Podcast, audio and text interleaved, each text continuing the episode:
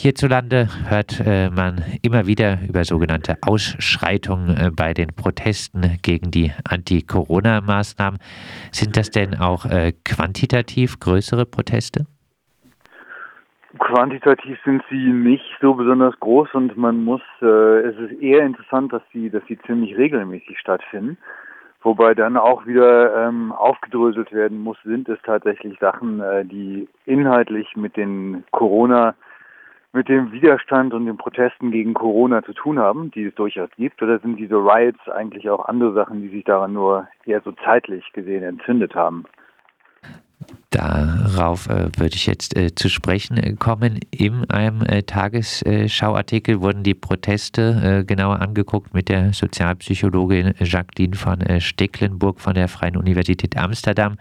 Sie machte zugespitzt einen Hass auf den Staat als wichtigen Grund aus. Genannt wurden viele soziale Probleme wie der Mangel an bezahlbarem Wohnraum, beschädigte Häuser durch die Gasgewinnung in Groningen, und äh, der Skandal, dass über 20.000 migrantische Familien zu Unrecht Sozialbetrug vorgeworfen wurde und sie oftmals riesige Summen äh, zahlen mussten, zu Unrecht, wie sich herausstellte. An äh, den Protesten beteiligen sich äh, wohl nicht nur Rechtsextreme und VerschwörungstheoretikerInnen, sondern auch äh, viele Jugendliche aus äh, abgehängten Vierteln. Sind die Proteste gegen die Anti-Corona-Maßnahmen in den Niederlanden also eigentlich äh, nur der willkommene Anlass, der äh, Grund für die Wut liegt aber eher an realen sozialen Problemen?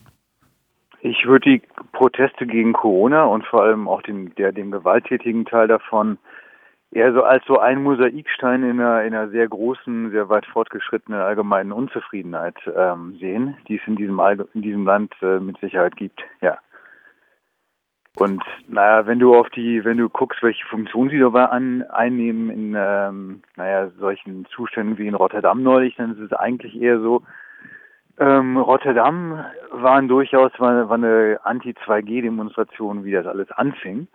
Und hatte in dieser Form natürlich noch mit Corona-Protesten zu tun, lief dann allerdings aus der Hand mit anderen, anderen Motivationen, anderen Aufladungen, anderen Gruppen, die auch daran beteiligt waren.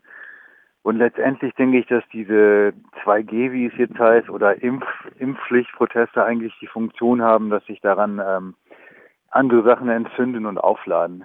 Also es ist eher so ein, so ein zeitlicher Funke, der dann äh, rumfliegt äh, der da ist und, und sich weiter verbreitet, aber ohne dass es unbedingt inhaltliche Überschneidungen gibt. Wer geht auf die Straße jetzt?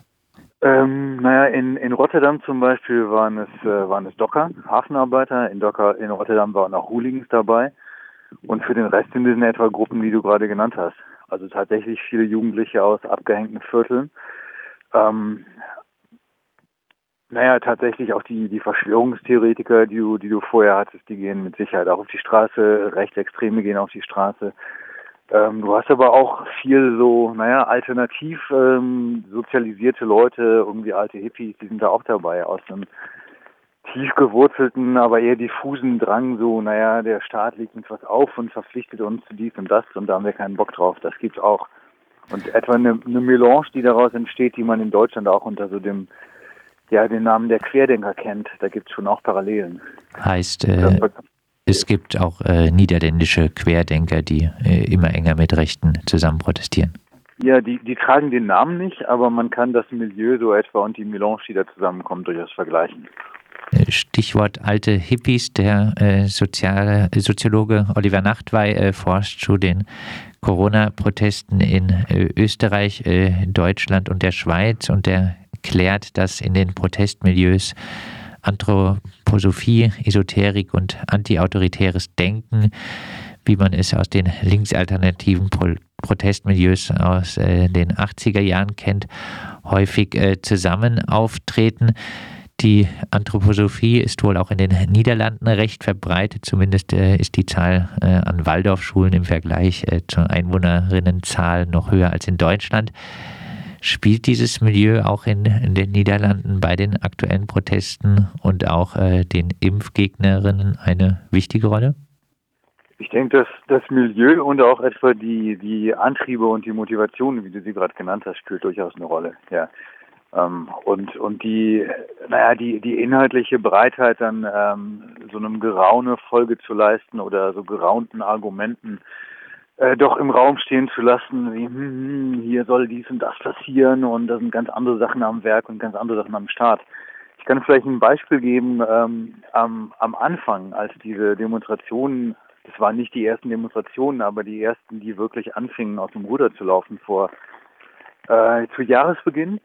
Und ich kam an einer dieser Demos eher zufällig vorbei unterwegs irgendwo hin und sah aber gleich aus einem, ich weiß nicht, alten Reflex, dass man halt so unangenehme Sachen wahrnimmt, wie zum Beispiel Flaggen von äh, Flams Belangleuten, also äh, identitären Rechtsextremisten aus Belgien, die da auch mit ihren Flammenflaggen vom flämischen Löwen rumliefen. Äh, ich machte Fotos davon, um äh, naja, die nachher irgendwie mal rumzeigen zu können. Guck mal, das sind auch Leute, die auf diesen Demos laufen. Und am nächsten Tag traf ich im Bioladen, traf ich einen sehr freundlichen äh, Kassierer, den ich schon öfter dort gesprochen hatte, so echt netter Kollege so. Ähm, und hörte aber, wie er irgendwann zu einer Frau an der Kasse sagte, äh, hey, ganz tolle Demo gestern und warst du auch da? Nein, die Frau war nicht da. Und dieser ganz nett aussehende Kassierer sagte aber dann so, ja, nächstes Mal musst du kommen, weil es ist fantastisch dort. Und naja, ich zeigte ihm dann diese Fotos und meinte, guck mal, sind auch so Faschisten rumgelaufen auf deiner Demo. Und er sagte, oh. Und gleich am Anfang war er so ein bisschen erstaunt und äh, was machen diese Leute auf meiner schönen Demo gegen die Corona-Maßnahmen? Und dann war aber gleich die Reaktion, wer, wer denkst du bezahlt die? Wer bezahlt solche Leute? Und ich war so, wow, niemand bezahlt die. Es sind Faschisten, die auf deine Demos rumlaufen. Die kommen da aus eigenem Interesse hin. Und seine Reaktion war aber so, oh, meinst du, dass es Soros ist? Also diese Art von äh, Denken hast du bei durchaus auch alternativen, alternativ sozialisierten Leuten äh, in den Niederlanden. Und ja, Waldorf-Leute, äh, Anthroposophen sind da ein Teil von, aber auch gar nicht mal alle. Wie äh, gefährlich in Anführungszeichen äh, sind äh, diese Proteste, diese ist diese Melange? Die Melange ist deswegen gefährlich, weil sie, weil sie ja die die hat ein Potenzial so zu diffundieren in, in nicht klar begrenzte Bereiche. Wenn man denkt, das sind, das sind jetzt Wähler von zum Beispiel Forum für Demokratie, das ist so wie äh, eine rechtsextremistische identitäre Partei in diesem Land, ähm, die durchaus sehr heftig ist, ähm, aber durch diese Corona-Proteste, wo sie wirklich mittendrin ist und eigentlich der politische Repräsentant äh, dieser Proteste ist, dadurch kann die natürlich in andere Bereiche eigentlich äh, Querverbindungen anlegen und, und sich weiterentwickeln. Das ist eine Gefahr und dann natürlich auch das, ähm, naja, was, was wir zuletzt gesehen haben, das ist tatsächlich auch äh, von, von den Corona-Protesten ähm, dann doch wieder den, durch, durch die, ja, das, das Stilmittel der Gewalt eigentlich äh, ganz schön viele ähm, ja, es, es, es kann es kann wirklich, wie soll ich das sagen, es, es kann durch das Zielmittel der Gewalt sich diese Proteste einfach äh, größere und und auch heftigere ähm, Dimensionen annehmen, die durchaus gefährlich sind. Dann äh, abschließend äh, eine Prognose. Äh, wie äh, wird sich äh, die Protestbewegung gegen die Anti-Corona-Maßnahmen in äh, den Niederlanden weiterentwickeln? Wir haben heute ähm, hier eine sehr interessante oder, oder ja, wegweisende Pressekonferenz. Das sind immer die äh, Anlässe, wo eigentlich die Regierung dann ihre zukünftige ähm, Strategie weitergeben wird und bekannt machen wird. Und heute Abend wird also vermutlich bekannt gemacht, dass es äh, irgendeine Art von, von Lockdown oder weiteren Lockdown-Maßnahmen geben wird, äh, was natürlich zu Protesten folgt, so, äh, führen wird. Ähm, das heißt, Interessanterweise sieht man den, wird man in den nächsten Tagen sehen oder in den nächsten ein, zwei Wochen, dass wieder diverse von diesen Protesten angekündigt sind ähm, von Corona-Gegnern. Die Frage ist eigentlich jetzt, ähm, wer wird diesmal da hingehen, ähm, was für was für Verbindungen, was für Allianzen werden sich dort ergeben und und wie setzt sich das um? Es ist schwierig tatsächlich zu vorherzusagen, welche ähm, welche Protestform es annehmen wird, wie weit geht es weiter. Aber dieser Funke, den wir anfangs ja besprochen hatten, der ist durchaus da.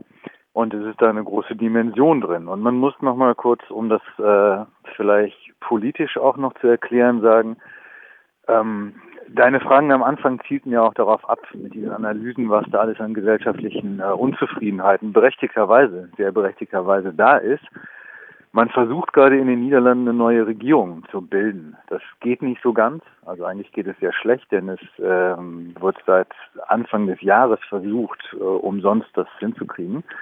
Und an der Koalition, an der gerade gefeilt wird, das ist quasi eine Neuauflage der letzten, die eigentlich ein sehr, sehr schlechtes Image in der Bevölkerung hat, von der sehr viele Leute einfach nur weg wollen.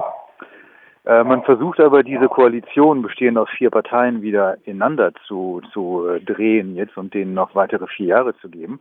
Und das ist in etwa vergleichbar, wie wenn man in Deutschland aus Mangel an Alternativen noch jetzt wieder an ein GroKo schrauben würde. Also das ist, was man gerade probiert. Und selbst diese äh, Koalition ist aber sehr, sehr schwierig, weil dort eine Partei, eine fundamental kalvinistische Partei drin ist, in deren Klientel es sehr viel Impfgegner gibt. So. Und deswegen ist auch gerade die Frage, wie geht es überhaupt mit dieser Koalitionsbildung weiter? Das heißt, man hat keine Regierung und diejenige, die man haben kann, ist aber sehr, sehr schlecht beleumundet in der ganzen Bevölkerung.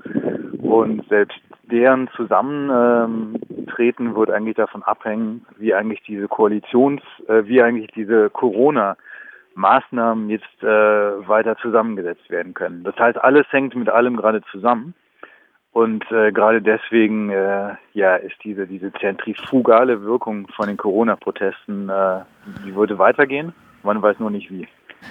Das äh, sagt unser Benelux-Korrespondent äh, Tobias Müller. Wir haben mit ihm äh, gesprochen äh, über äh, die Zusammensetzung der Proteste gegen die Anti-Corona-Maßnahmen in den Niederlanden.